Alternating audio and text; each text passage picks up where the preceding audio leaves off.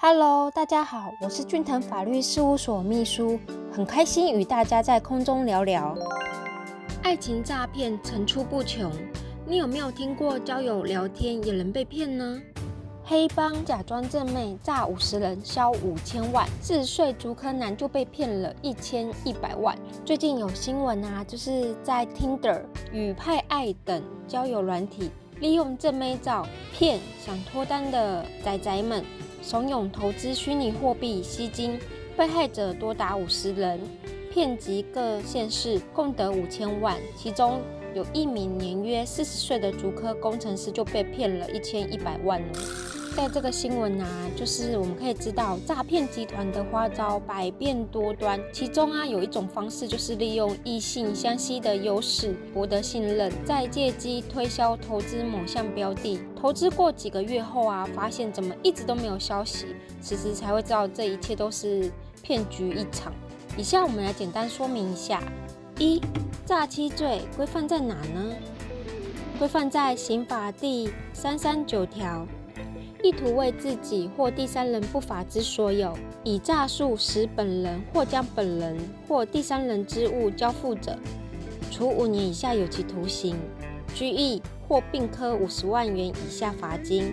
以前项方法的财产上不法之利益，或使其第三人得知者，一同。第二项之未遂犯罚之。二、成立诈欺罪的方式，需先有一个诈骗的行为。因为这个行为使你相信他，所以将你的财物交给对方，这样就会成立诈欺罪了。三、欺骗我的感情会不会成立诈欺呢？诈欺罪一开始设立的时候，立法者是为了惩罚骗取他人财物的行为。想想看后，如果我手中的钱是棺材钱、救命钱，突然被骗子骗走，那是多么的心痛啊！又怎么过生活？所以为了避免这些情形，才定了诈欺罪。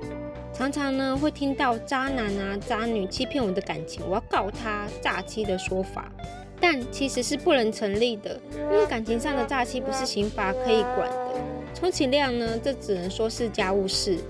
不是有一句话说“清官难断家务事”吗？就是这个道理。四。新闻里的案例为何会成立诈欺罪呢？本件新闻里啊，诈骗集团先假借是要发展进一步的机会嘛，然后博得受害者的信任，借机推销不实投资的讯息，使得受害者呢相信这个可能是真的，真的能获利，然后又可以抱得美人归，才导致投入款项，让受害者因为假投资而遭受这些损害，所以是可能会成立诈欺罪的哦。非常感谢您的收听。以上出处为俊腾法律事务所江小俊律师版权所有。服务专线零三四六一零一七一，手机零九七八六二八二三一。下周二早上十点，咱们空中再见喽，拜拜。